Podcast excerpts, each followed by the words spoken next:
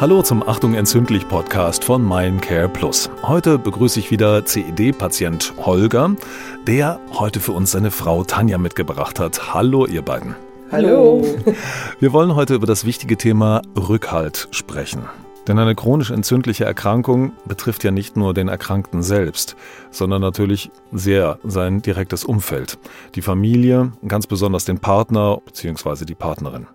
Sie müssen viel unterstützen und den Haushalt und die Familie am Laufen halten. Sie sind natürlich auch Seelsorger und leider auch häufig das Ventil an schweren Tagen. Wie wichtig ist denn für euch, Holger und Tanja, der gemeinsame Dialog und der Rückhalt in eurer Beziehung? Äh, brutal wichtig, weil ähm, ohne, ohne meine Tanja wäre ich, wär ich nichts. Das klingt erstmal doof, aber das ist tatsächlich so, weil ähm, sie meine große, große Stütze und Unterstützung ist. Ich versuche da immer so ein bisschen was zurückzugeben, aber das ist eigentlich fast gar nicht möglich. ja, das ist tatsächlich, das sind ähm, Dinge, die man dann bekommt da ist es sehr, sehr schwierig, die zurückzugeben, zumal da eure Situationen ja ganz unterschiedlich sind. Tanja, wie, wie hast du denn die Diagnose von Holger empfunden und wie konntest du damit umgehen? Also direkt nach der Diagnose und wie ist es heute für dich? Also direkt nach der Diagnose war es eigentlich erstmal eine Erleichterung, weil es ging ihm ja vorher schon eine ganze Zeit sehr schlecht und ähm, durch die OP wurde ja die Diagnose erst gestellt. Somit hatten wir endlich mal was Greifbares. Also was hat er überhaupt und was kann man dagegen tun, dass man sich dann auch genauer informiert und ähm, ja, lernt einfach damit zu leben und umzugehen. Also erstmal, wie gesagt, war es eine Erleichterung und natürlich kamen dann im Nachhinein auch die Sorgen. Ne? Wie geht es weiter und was kann das alles für Folgen haben noch? Ja.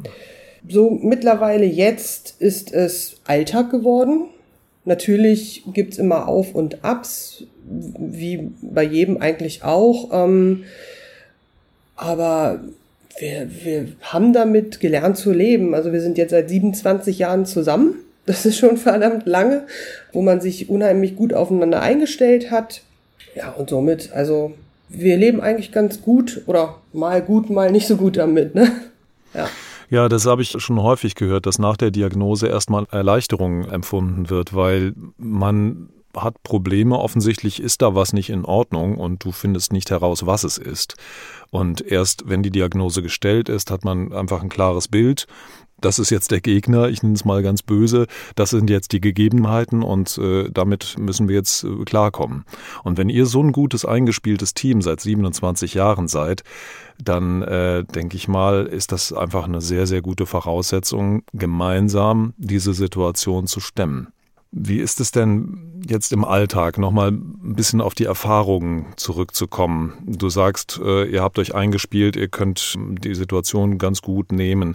Wie ist es für dich, Tanja, diese wiederkehrenden Schubphasen von Holger, die im Alltag auftreten? Wie kannst du jedes Mal wieder damit umgehen und jedes Mal wieder dich motivieren, diese Unterstützung zu haben? Wie klappt das? Was machst du da?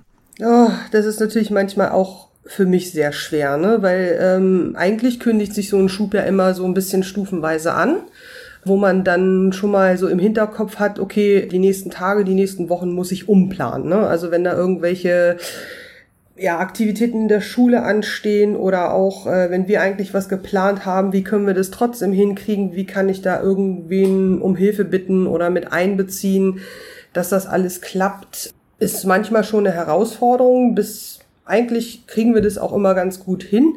Natürlich muss man dann oft auch die Kinder mit einbeziehen, ne? zu sagen hier, Papa geht's gerade nicht gut, wir müssen jetzt entweder ein bisschen leiser sein oder es kann halt mal bei uns nicht gespielt werden, dann müssen wir woanders hin. Ähm, es ist eine Herausforderung, also wirklich manchmal eine große, wo man auch selber, ja, natürlich auch manchmal denkt, ich schaff das nicht oder so, ne? Aber man weiß, man ist der Part, der durchhalten muss und dann funktioniert es irgendwie. Hm. Und da würde ich auch gerne noch intensiver drüber sprechen. Also die emotionalen Aspekte und die Motivation, die das braucht, diesen oft schwierigen Alltag zu meistern. Und das machen wir dann in der nächsten Episode zum Thema Rückhalt. Vielen Dank an euch und vielen Dank fürs Zuhören. Ich freue mich, wenn ihr auch beim nächsten Mal wieder dabei seid.